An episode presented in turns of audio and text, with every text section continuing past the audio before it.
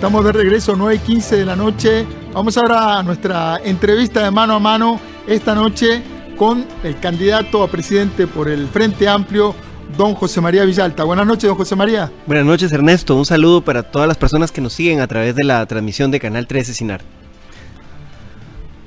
Yendo al hueso, hoy la, la radiografía de Costa Rica es triste, tristísima.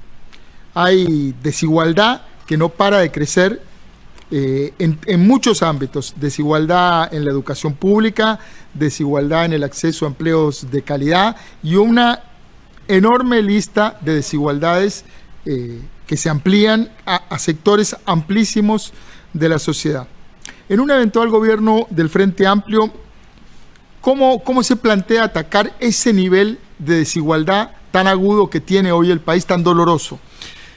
Bueno, precisamente esa es una prioridad para nosotros, eh, la recuperación de la, de la democracia económica, la reactivación económica, pero con una visión de distribución de la riqueza atendiendo esas, desigualdades desde el ámbito social y desde el ámbito territorial. Entonces las políticas de generación de empleo no pueden apostar únicamente al crecimiento económico, tienen que, por ejemplo, incentivar realmente las micro y pequeñas empresas, la economía social, las cooperativas, eh, las propuestas con un enfoque de desarrollo territorial por ejemplo, en el tema de la banca para el desarrollo, en el tema de las compras públicas, incentivando con, las inversiones públicas, incentivando eh, microempresas, emprendimientos, proyectos en las comunidades rurales y costeras, en los distintos territorios, descentralizando el país con una reforma del Estado que se enfoque también en, la atención de las necesidades de las, de, las provincias más abandonadas, de Limón, Punta Arenas, Guanacaste, la zona rural, la zona norte, la zona sur,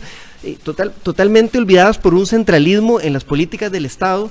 Eh, nosotros creemos que hay que apoyar y incentivar a las empresas eh, con la banca para el desarrollo, con el fondo de avales, con incentivos tributarios bien pensados, pero el enfoque no puede ser como hablan algunos candidatos de empezar la carrera hacia el fondo para ver quién eh, reactiva la economía destruyendo derechos, derechos laborales o, poniendo en peligro la protección del ambiente. Nosotros creemos más bien que es al revés, que hay que incentivar una reactivación económica pero incentivando la protección de los derechos laborales, del fomentando el trabajo decente, del acceso a la seguridad social, incentivando las compras verdes, los bonos verdes, incentivando todo lo que tenga que ver con la protección del medio ambiente y los recursos naturales. Básicamente está hablando de, porque la riqueza que tenemos en este momento, la, la plata que tiene el país es una, si son 100 colones, están esos 100 colones, mientras Mientras logramos que sean 120, tenemos los 100 colones.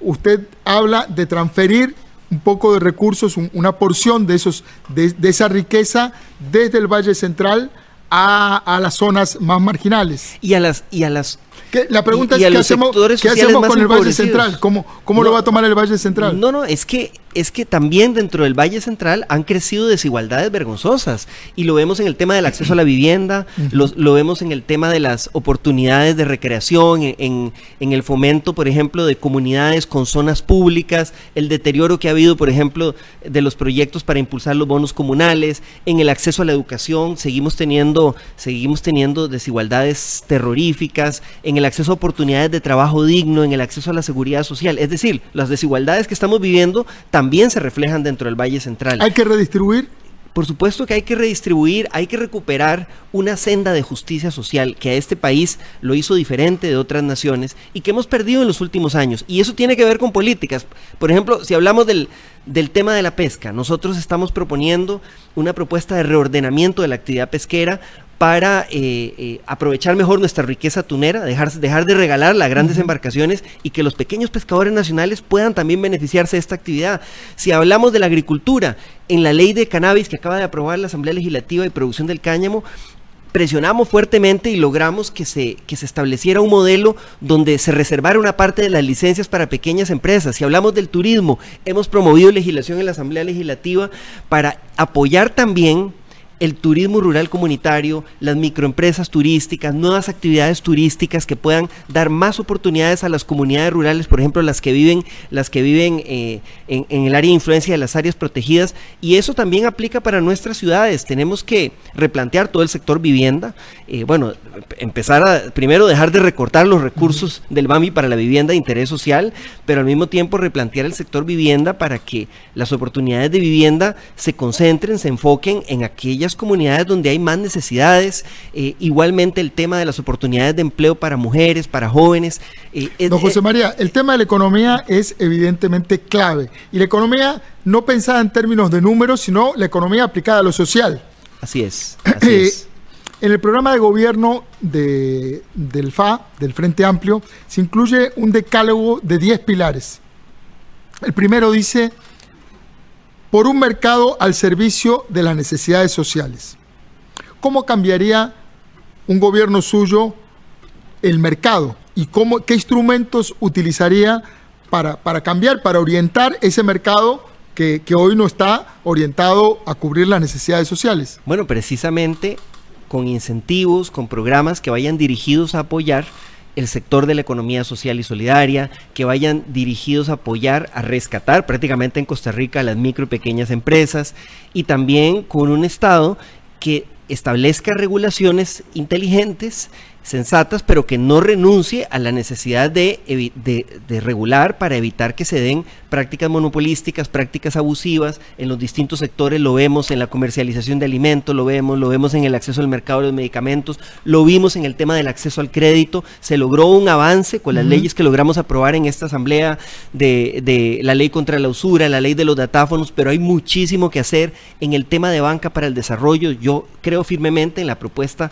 del fondo de avales, hay que fortalecer fortalecerla, pero también hay que flexibilizar, por lo menos temporalmente, requisitos que ponen los bancos que están impidiendo que las pequeñas empresas puedan, eh, y las personas en general, que, que, fueron afectadas por la pandemia, puedan volver a ser sujetos de crédito. ¿Se invirtió poco? Yo creo que la inversión fue insuficiente, pero además no Se invirtió poco en, en, en, en paliar los daños de la, de la pandemia en las pymes. Yo creo que fue insuficiente la inversión Creo que el país estaba en una situación fiscal complicada, pero también nuestra clase política dominante eh, se negó a aplicar políticas redistributivas más profundas como las que aplicaron. ¿de dónde hubieran sacado la plata? Nosotros propusimos, por ejemplo, que temporalmente en, vez de seguir cargando a la clase trabajadora, temporalmente se hiciera una sobretasa de las rentas más altas para que eso ayudara a financiar los costos de la pandemia. Eso lo, han hecho prácticamente, bueno, no voy a decir que todos los países, pero muchos países que vemos como ejemplo lo hicieron en el marco de la pandemia y aquí no quisieron, quisieron seguir golpeando a la misma clase trabajadora. El otro tema que tiene que ver con la inversión son los excesos que se han dado con la regla fiscal. Es decir, hay una legislación que se aprobó con el plan fiscal del 2018 eh, que busca contener el, el, despilfarro, el gasto público, pero hay excesos que son innegables, como la aplicación de la regla fiscal al gasto de capital, a la inversión pública. Estamos llegando al absurdo de que hay instituciones que tienen plata que es para obra que se necesita promover la obra pública si queremos reactivar la economía, que no van a poder gastarla el próximo año. Estamos llegando al absurdo de que hay préstamos aprobados por el que país, el país está pagando comisiones millonarias, cuantiosas, que no se van a poder ejecutar por los topes de la regla fiscal a la inversión. Eso es un disparo al pie, eso es un absurdo. Bueno, entonces, don, José María, si hay cosas que podríamos hacer para invertir más y mejor. En el decálogo de pilares económicos también se propone un sistema tributario justo, sostenible y suficiente. Suena fantástico, suena buenísimo, eh, como expresión de deseos, pero no dice cómo lograrlo. Eh, ¿Cómo lograría un gobierno suyo un sistema tributario justo y suficiente? Bueno, en nuestro plan de gobierno, más adelante hay un capítulo donde sí se desarrollan las medidas. Medidas como cuáles. Por ejemplo, nosotros nos quedamos a medio camino con la reforma con la reforma del, 2018. Se transformó el impuesto de ventas en el IVA y eso ha tenido un impacto, pero no se quisieron hacer las reformas profundas que hay que hacer en la ley del impuesto sobre la renta, que es una, una ley desfasada. Em, eh, hay una serie de portillos señalados en el informe de los papeles de Panamá que no han querido aprobar en la Asamblea Legislativa eh, para, para reducir significativamente el fraude y la evasión fiscal de los que pueden...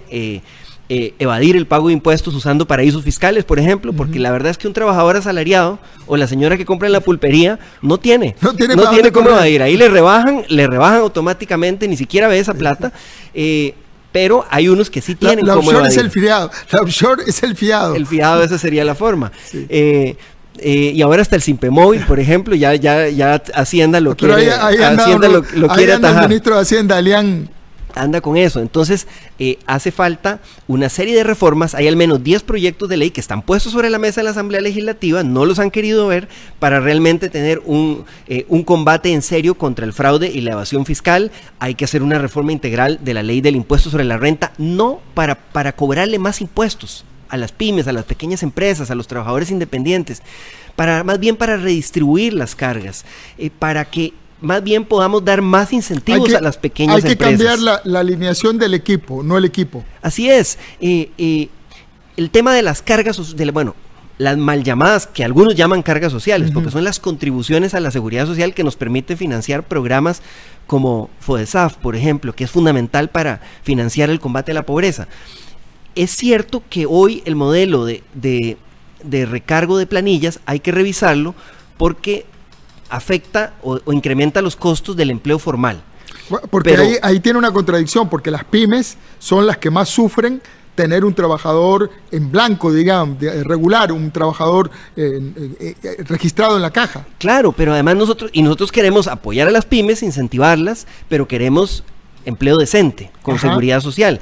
Entonces, hay que realmente posicionar, y esto lo han hablado otros candidatos, lo han hablado, creo que podemos construir un acuerdo nacional, eh, hay que poner sobre la mesa un debate tripartito eh, eh, nacional con los distintos actores políticos y sociales, donde, donde pongamos el, el, el, dedo sobre la llaga. Bueno, queremos sustituir estas, estas contribuciones para que no penalicen, digamos, el, empleo formal, para que no sean sobre un costo de producción sobre la planilla, pero entonces tenemos que sustituirlas por eh, alguna tasa adicional de impuestos sobre la renta, de rentas de capital, de las rentas más altas. Alguien tiene que pagar. Claro, porque no vamos a financiar los programas sociales. Eh, entonces, eh, nosotros creemos que eso es viable. Y, y, puede ser saludable incluso para garantizar a futuro el financiamiento de estos programas y proteger el empleo formal. Bueno, es uno de los temas que queremos poner sobre la mesa.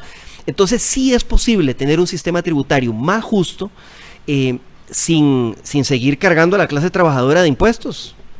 Eh, eso me lleva al, título de su programa de gobierno que dice hay esperanza y uno ve las encuestas y, dice, bueno, ¿en qué país estará viviendo José María? No, es que, es que yo estoy convencido de que hay que llevarle esperanza a este pueblo.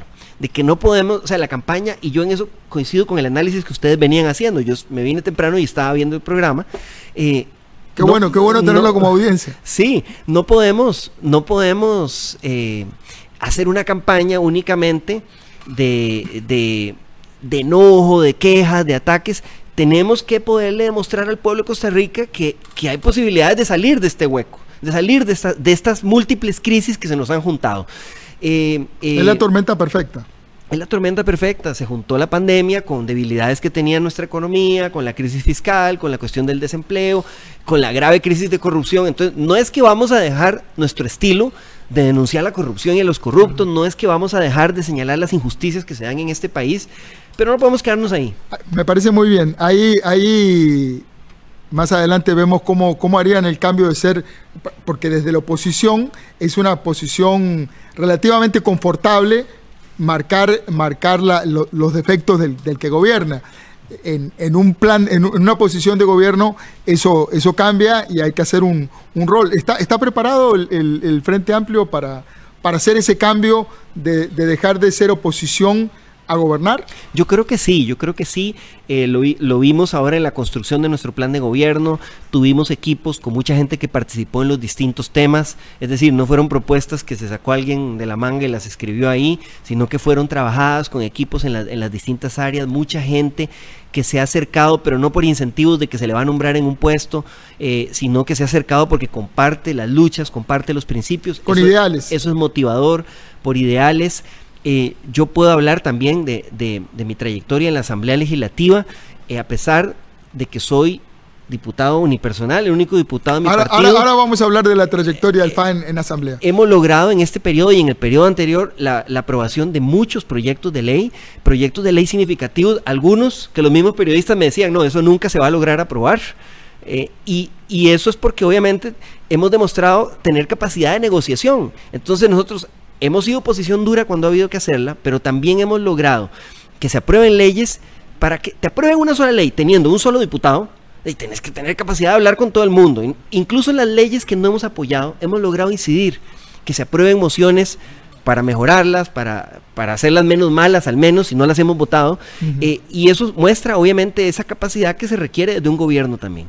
José María, durante muchos años hubo una cercanía, una empatía de dirigentes del Frente Amplio con el gobierno de Daniel Ortega en Nicaragua.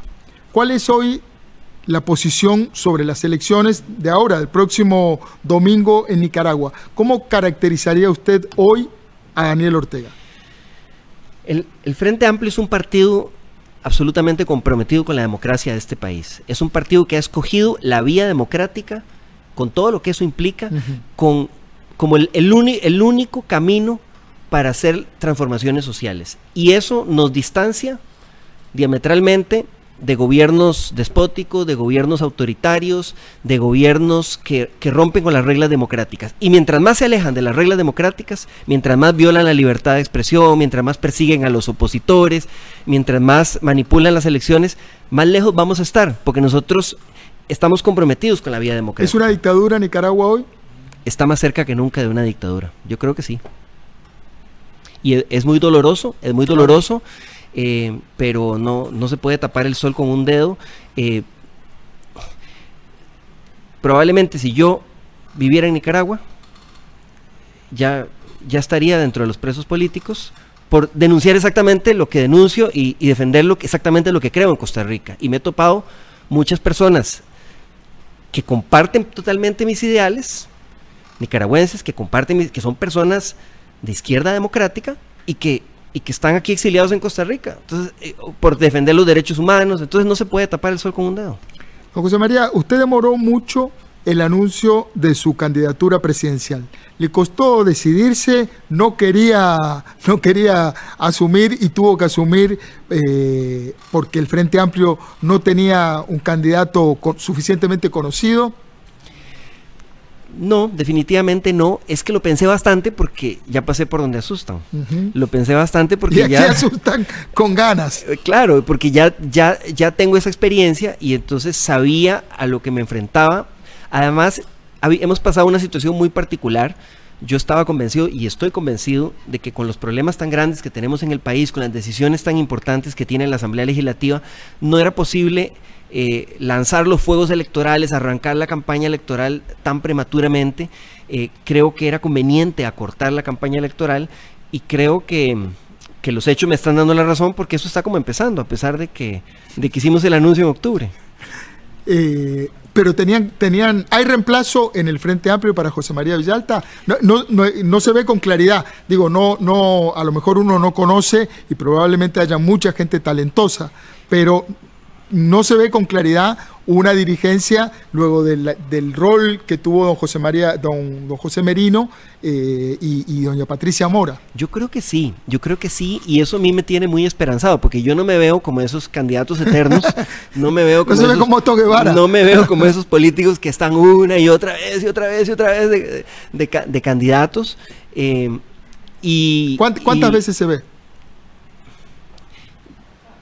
Yo creo que sería difícil verme más de una tercera vez. ¿Y lleva no, voy a decir nunca, pero, pero realmente lo veo difícil, lo veo difícil. Y, y, bueno, tengo esperanza porque llevamos una fórmula de candidatos y candidatas a diputadas en la Asamblea Legislativa, muy jóvenes y muy prometedora. Eh, gente muy capaz y con una inmensa proyección. Entonces yo tengo esperanza de que ese trabajo que hemos venido haciendo de fortalecer la formación política, de desarrollar nuevas figuras que, florezcan, que florezcan muchas flores, eh, eh, creo, que, creo que va por buen camino. Ok. En el 2014 el PAC logró captar el voto de un sector descontento con el bipartidismo que buscaba cambios. Muchos de esos votantes del 2014 eh, se sienten hoy defraudados porque esos cambios no llegaron. Le apuesta el Frente Amplio a atraer al sector del progresismo que puede estar decepcionado con los gobiernos del PAC. Sin duda, no nos quedamos solo ahí, pero sin duda el Frente Amplio es un, es un partido moderno, un partido del siglo XXI, un partido que defiende los derechos humanos, todos los derechos humanos, eh, no solo algunos, no solo a veces, no solo los, los individuales y los sociales, no, no solo los económicos, pero los individuales o, sociales, culturales, no.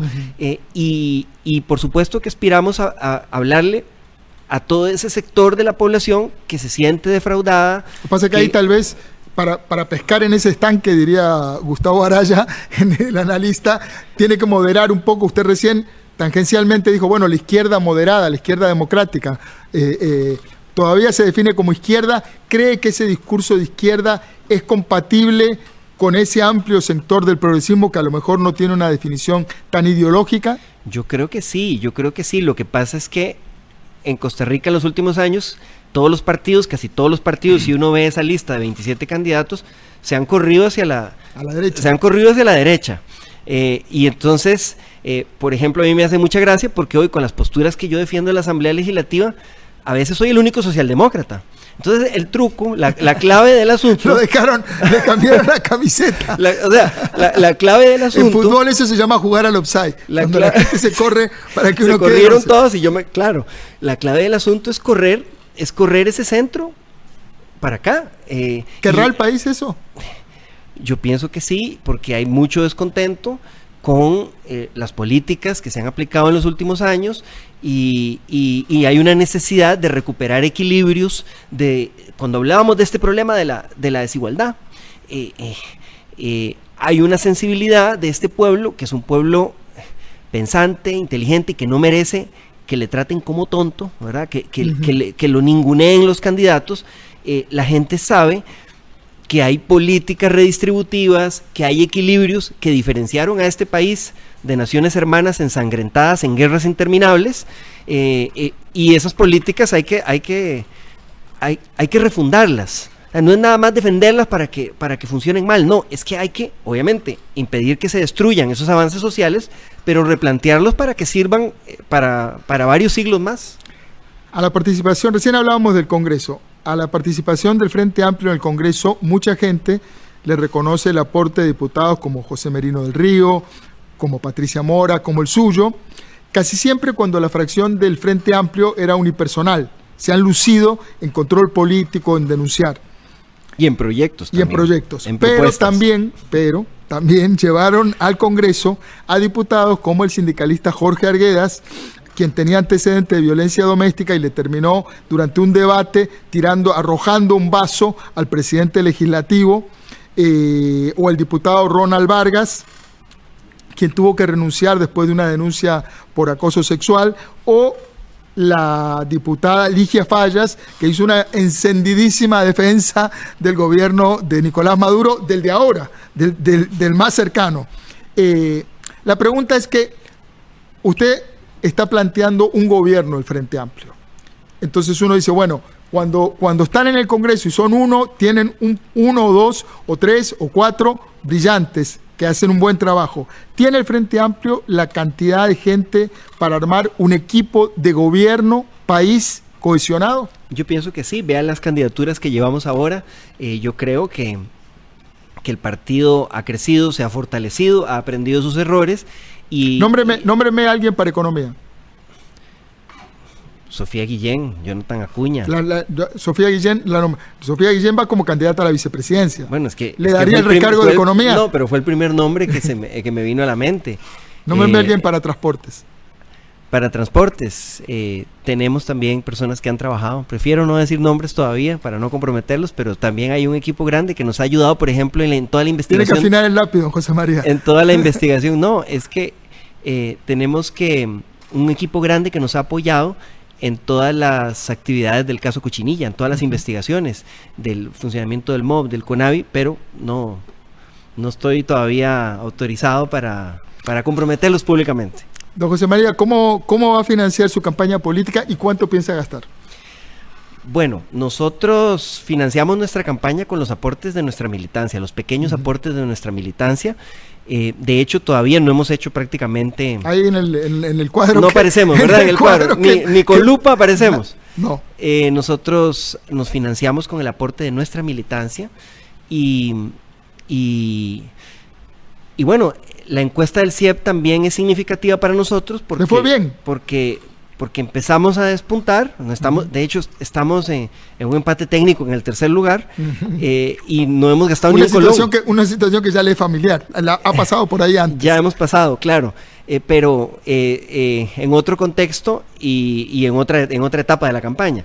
Y, prácticamente no hemos gastado ni un colón en, en esta campaña. Entonces el Frente Amplio hace campañas austeras, el Frente Amplio tiene un récord absolutamente limpio y eso lo reconocen los mismos señores del financiamiento de los partidos en el uso. Vienen invictos, todavía no les... Venimos invictos, pero además tenemos nota sobresaliente en, en el financiamiento de nuestras campañas electorales. Esa es una carta de presentación, usar bien los recursos, eh, cero mancha de, corrupción. No hemos definido todavía eso porque eso va a depender de los recursos a los que tengamos acceso. Hemos tocado las puertas con todos los bancos, la mayoría de bancos públicos, y eso es una cosa que a mí me preocupa, dicen que no quieren prestar en las campañas electorales. quedaron exhaustos. Eh, sí, pero creo que esa política debe revisarse también porque debe, debe haber disposición a financiar. Eh, las campañas electorales. Ya tocaron la puerta y, que, y les dijeron que no. Los bancos públicos dicen, nos dicen que ellos no quieren ¿A ustedes financiar. no o a nadie? Dicen, es que eso no podría darse. Los bancos públicos dicen que ellos no van a financiar a ningún candidato. Hemos también tocado las puertas con los bancos privados. Eh, estamos eh, tratando de concretar un préstamo. y, y, va a depender con un banco privado sí y va a depender y va a depender de las de las de las encuestas, las posibilidades de financiamiento. Eh, ¿Por cuánto, por cuánto, por cuál es el monto que están negociando? Eh, estamos buscando un, préstamo de, de, alrededor de 400 millones, eh, pero como le digo, eso va a depender de las posibilidades de la campaña. Nuestras campañas son muy austeras y, y, en este momento nos financiamos con la contribución de nuestra militancia. Yo como soy diputado soy el principal contribuyente del Frente Amplio. Le, pegan una le pegan una, una limpiadita al salario. Pero, eh, pero es totalmente voluntario. Uno lo asumió como un compromiso y efectivamente yo, si usted ve las contribuciones, aparezco Don José María, para la gradería de Sol... Eh, un salario de 4 millones es, altísimo para todos nosotros, es altísimo, pero con eso no se paga una campaña política. Estamos hablando de muchos más millones. No, pero, pero nosotros tenemos gente que trabaja por mística, no compramos nuestros candidatos no compraron la diputación, nuestros candidatos saben lo que es fajarse y trabajar. ¿No, no les parece una buena inversión? no, es que es que las candidaturas deben ejercerse por convicción, por compromiso y no creyendo que se compró algo y que entonces se tiene derecho a hacer lo que se lo, lo, lo que se dé la, gana. La, referencia porque anteriormente en, este espacio un diputado dijo que bueno que le parecía una buena inversión. Eh, eh, eh. yo lo, yo lo escuché y me, y me parece terrible porque bueno además de de la desigualdad que se genera con las personas que no pueden aspirar aunque sean muy buenas, eso lo que genera después son diputados que creen que tienen que cobrarse la inversión a costa del pueblo. El retorno. ¿verdad? Y eso es lo que hemos tenido muchas veces, diputados que están para responder a quienes les financiaron la campaña y no a, a la búsqueda del bien común. Le propongo un ping-pong rápido de preguntas con respuestas brevísimas de una frase eh, Pero no tiene que ser una sola palabra. Porque no, no, en eso no, malísimo. No, no, no, no, no, no, no, nos pongamos a jugar diálogo, con mímica. Este, exploración petrolera. El peor error que podría cometer Costa Rica en estos momentos. Explorar oro en crucitas. No es viable, hay alternativas. ¿Qué hacer con crucitas? Garantizar la seguridad, proteger el lugar e impulsar alternativas de desarrollo sostenible. Empleo público.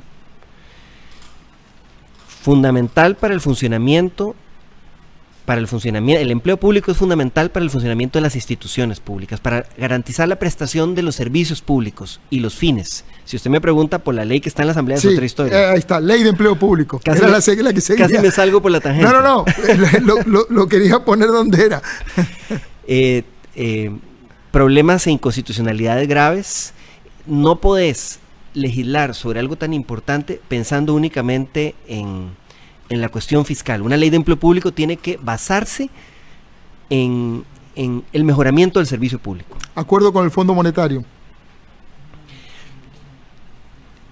Revisable, modificable en cuanto a, a las medidas para cumplirlo. Las metas son necesarias. Es necesario equilibrar las finanzas públicas, pero las medidas propuestas pueden revisarse y modificarse. ¿Hay alternativas al Fondo Monetario? Yo creo que sí, las había, eh, pero en este momento el, el, gobierno que va a entrar va a tener un estrecho margen de maniobra y va a tener que jugar con ese margen de maniobra. Aborto. Hay que discutir desde, lo, desde el derecho de incorporar en la discusión el derecho de las mujeres a decidir sobre su propio cuerpo. Pesca de arrastre. Insostenible y, y depredadora. Eh, hay alternativas. Ya casi vamos terminando. Paola Vega, en el Frente Amplio. Compañera diputada con la que hemos tenido grandes coincidencias, cada vez son, cada vez son mayores. Suena prometedor, ¿eh? Brecha, creo que la tendría que considerar en esa lista que le pedí antes y que no me pudo dar. Brecha de acceso a la educación. Una emergencia nacional, uno de, lo, del, eh, uno de los mayores desafíos que va a enfrentar el próximo gobierno. Don José María, una, uno de los elementos que, que también muchas veces se le critica al Frente Amplio es que no necesariamente se le ve una vocación de poder de poder real, de asumir el gobierno, eh, con, todo lo, con toda la complejidad que eso, que eso significa. ¿Qué le dice a la gente que, que tiene esa duda? ¿Cómo los convence de que usted sí tiene, que, que usted sí quiere eh, eh, realmente ser presidente y que no va ahí conduciendo un carro para que lleguen diputados? Bueno, el reto que tenemos en esta campaña es convencer a la ciudadanía de eso, convencerla y esperamos hacerlo con nuestras propuestas, con nuestros planteamientos, el partido obviamente ha ido mejorando mucho, ha ido madurando. Eh, nosotros hemos ido adquiriendo may mayor experiencia y tenemos mucha más claridad de lo que hay que hacer eh, y tenemos la convicción de que se puede gobernar de forma distinta. Eh, yo he demostrado capacidad de negociación, capacidad de diálogo con todos los sectores, conozco este país de cabo a rabo, conozco los problemas, conozco dónde están las trabas en nuestra legislación eh, y realmente creo que podemos hacer un gobierno donde recuperemos el diálogo social y donde, donde nos fajemos, no, nos partamos el lomo para enfrentar esas desigualdades que nos están fracturando solo, como sociedad. ¿Puede solo José María Villalta? ¿El, ¿El, Frente Amplio puede solo o sería un gobierno de unidad? Yo o, creo, sea, o llamaría gente. Yo creo que ya no vamos a volver a tener gobiernos solos.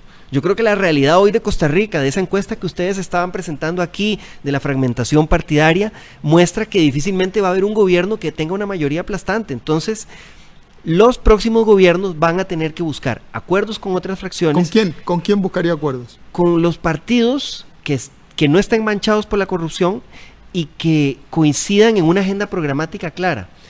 Lo que no haríamos jamás es renunciar a nuestros principios, renunciar a lo que le dijimos al electorado, para tratar de construir una coalición de mentirillas que nos desdibuje totalmente. Don José María Villalta, toda la suerte del mundo porque la va a necesitar. Muchas gracias. Y gracias a la gente también. Nos vamos a un corte y enseguida regresamos.